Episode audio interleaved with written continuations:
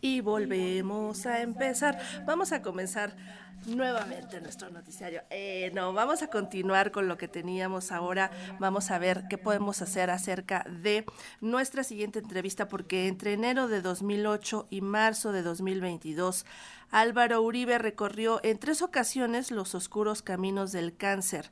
La primera vez fue en el pulmón derecho, la segunda en 2018 en la próstata y la tercera nuevamente en el pulmón ahora del lado izquierdo.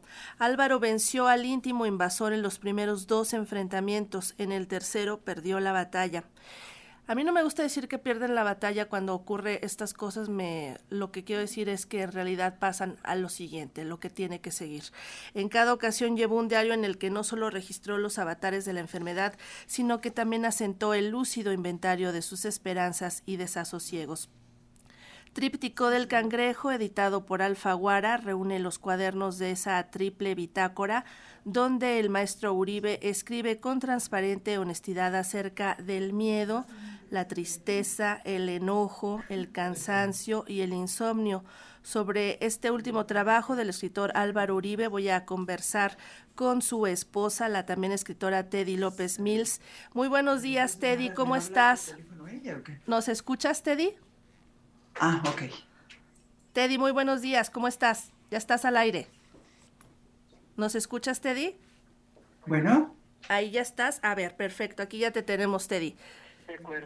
Pues mira, eh, este es uno de los trabajos que pues nos toca realmente en el alma porque es conocer el sentimiento de alguien que sabe que, que está partiendo. Y bueno, pues aquí se narra todo lo que vivió Álvaro Uribe, que fue el último libro, un diario, el de su muerte, un, libro, la verdad, sobrecogedor, triste, pero no por eso menos inteligente y profundo, en busca de la transparencia que ofrece la nada. ¿Cómo fueron esos días tú que estuviste al lado de él? Bueno, eh, el, el crítico del cangrejo son tres diarios.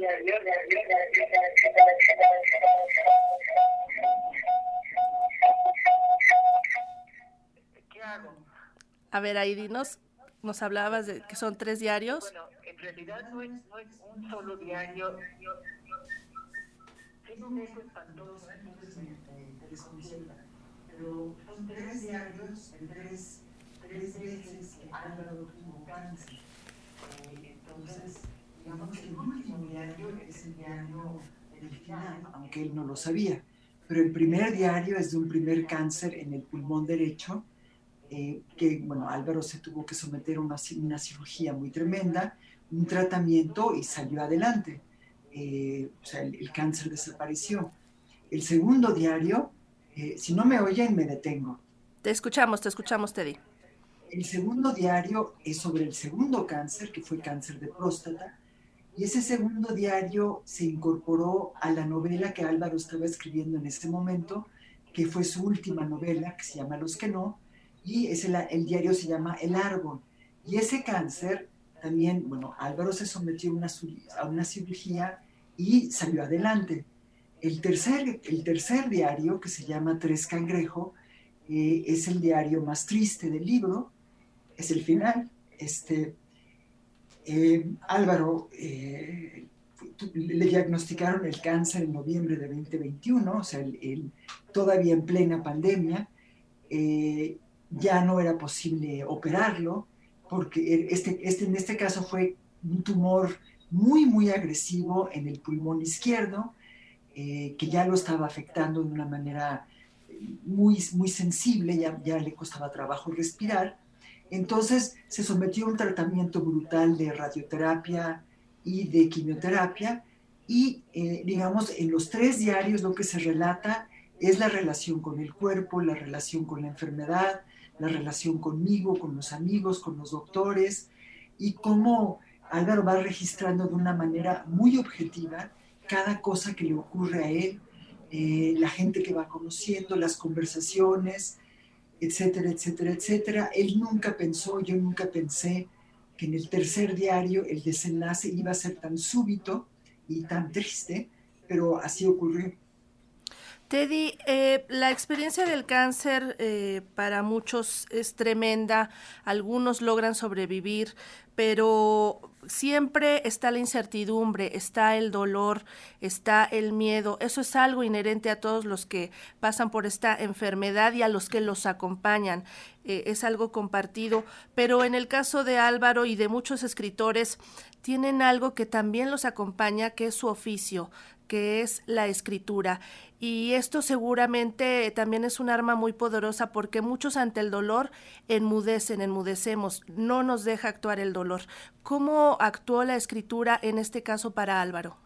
Yo creo que fue fundamental en los tres casos. En el momento en que Álvaro recibió el diagnóstico primero, segundo y tercero, se puso a escribir un diario, en los tres casos. Escribir se convirtió en una, digamos, en un asidero, en una forma de estabilidad, en una forma de, de, hacer literatura, también literatura a partir de algo que era todo menos literario, en convertirlo en una especie como de travesía, en una especie de aventura llena de incertidumbre, como bien dices, porque no hay manera de saber si van a salir bien o mal las cosas. Y, eh, pero escribir fue fundamental para Álvaro. Y además escribir muy bien. Lo que es sorprendente en los tres diarios es cuán bien escritos están yo además vi, digamos, el último cuaderno, que yo, yo fui la que transcribí el último cuaderno, yo no lo conocía, lo transcribí después de la muerte de Álvaro, eh, es, es, es, impecable, no, no hay tachaduras, eh, o sea, realmente era una maestría total a la hora, a la hora de anotar todo lo que le estaba ocurriendo, con, con toda la gramática, todo el estilo, todo en orden, eh, impecable hasta el final, ¿no? Entonces, en efecto, la escritura es un gran recurso que no tiene todo el mundo. La lectura también fue otro gran asidero para Álvaro durante esos tres cánceres, durante este último cáncer. Y todo lo demás, el mundo, ¿no? la casa, los amigos, todo lo que nos ocurre a todos todos los días. Finalmente, hasta que ya no se pudo, Álvaro estuvo del lado de la vida, ¿no? Y en la vida es donde ocurren todas las cosas que él cuenta. Muchas veces eh, se sabe de cuando hay enfermos terminales de esta lucidez que hay en el límite de la vida, aparece como algo que no se esperaba, esta lucidez y seguramente esto también se, se pudo ver en su escritura, pero también me llama mucho la atención esta forma de captar lo cotidiano, el registro de lo cotidiano, está ante el límite de la vida, pero lo, lo cotidiano tiene un gran valor. Pues es que en qué otro lugar vivimos, no vivimos más que en lo cotidiano. O sea, todos tenemos una vida en ese sentido parecida, ¿no? Eh, tenemos nuestras rutinas, las, nuestras cosas, las cosas que tenemos que hacer, eh, las salidas a la calle, al súper, las caminatas, del trabajo, de todo eso habla Álvaro. Y además conservarlo es valiosísimo porque no consiste en otra cosa la vida. Eh, puede haber acontecimientos excepcionales, pero en general son cosas digamos, son minucias, pero son las minucias de todos los días, ¿no? Eh, de, las que todos, de, las que todos nos agarramos y además uno tiene la, la, casi certeza de que esas cosas van a durar, de que se van a ir repitiendo lunes, martes, miércoles, jueves, viernes, y de repente resulta que eso precisamente es lo que está en peligro, ¿no? Y en, y en ese sentido, ir registrando esas cosas fue para Álvaro una forma de de, asegurarse de que iban a seguir ocurriendo. Y además de esas minucias cotidianas, como usted las llama, eh, obviamente también están los grandes temas, la amistad, el amor, los libros, esos no podían faltar, también están ahí presentes en su obra al despedirse.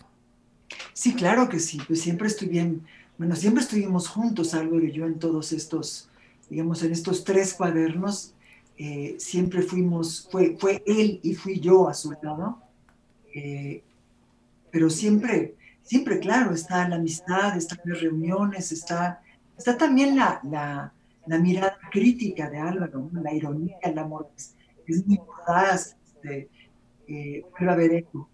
Eh, con absoluta franqueza, con absoluta, no, no hay la menor digamos, no es oblicuo, Álvaro, es muy explícito, ¿no? Ahora también algo que hay que destacar es esta gran generosidad al compartir momentos tan íntimos, tan importantes al, al término de la vida y que se resumen en una frase que, que dijo él al final, no es tan difícil morir ya en, su último día y, se lo dice a usted cuando ya necesita que lo pasen a su cama, está en el reposed y necesita que lo pasen a su cama porque ahí se sentirá más cómodo, pero es de una generosidad enorme que ambos, que ambos compartan esto porque todos vamos a pasar por ahí, no sabemos en qué condiciones, pero que nos lo diga alguien que ya también, que ya está ahí, que está en el umbral y que nos diga no es tan difícil morir, nos da una esperanza, nos da una forma de enfrentarnos a esto ya no con tanto miedo, ¿no? Fue una... Oye, mucho eco, ¿eh? Hay, mucho eco. Bueno, ya. Eh, eh, fue digamos, Álvaro tomó la decisión de que ya era hora de morir. ¿no? Eh, en ese sentido, él fue como el director de su propia muerte. Eh, él meramente, él, digamos, me, dijo que ya era hora, eh, que ya había llegado el momento de hacerlo. Y porque lo que seguía era, era, espantoso, era precisamente perder el control. Entonces, en ese sentido, fue una muerte impecable. y yo pude estar con él hasta, hasta el final. Y en efecto fue como una, lo que yo escribí en el, en el epílogo es como una especie de, de, crónica del último día, de los últimos momentos. De, fue una, una, muerte hasta cierto punto eufórica. Eh, hubo como una especie de éxtasis en la muerte de Álvaro. Él estuvo en, una, en un éxtasis. Y eso es muy impresionante. Eh, porque yo me acuerdo, era como, como si él hubiera estado en un río, o sea, la cama era como un barco, y él incluso estaba agarrado a los barandales, a las, de la, de la cama, como si estuviera flotando río abajo, ¿no? O, o yéndose río abajo, pero siempre con una sonrisa. Eso sí fue una muerte muy alegre. Es, difícil explicarlo sin, sin volver a, a, sentir una especie de emoción, pero así fue pues esa emoción la compartimos, Teddy, porque nos, nos conmueve, nos emociona eh, todos hemos pasado también por esa experiencia de despedir a alguien que queremos muchísimo y hemos de pasar también por nuestra propia experiencia de despedida de esta vida. Así que por eso, nada más por eso ya es valiosa esta, esta obra, el tríptico del cangrejo, editado por Alfaguara, que reúne los cuadernos de esa triple bitácora donde el maestro Uribe pues se despide. De verdad, muchísimas gracias por platicar con nosotros. Obviamente al público le recomendamos esta lectura ampliamente porque es parte de la vida y tenemos que aprender justamente a despedirnos. Te di muchísimas gracias, un abrazo. Gracias por, Claro que sí, hasta pronto.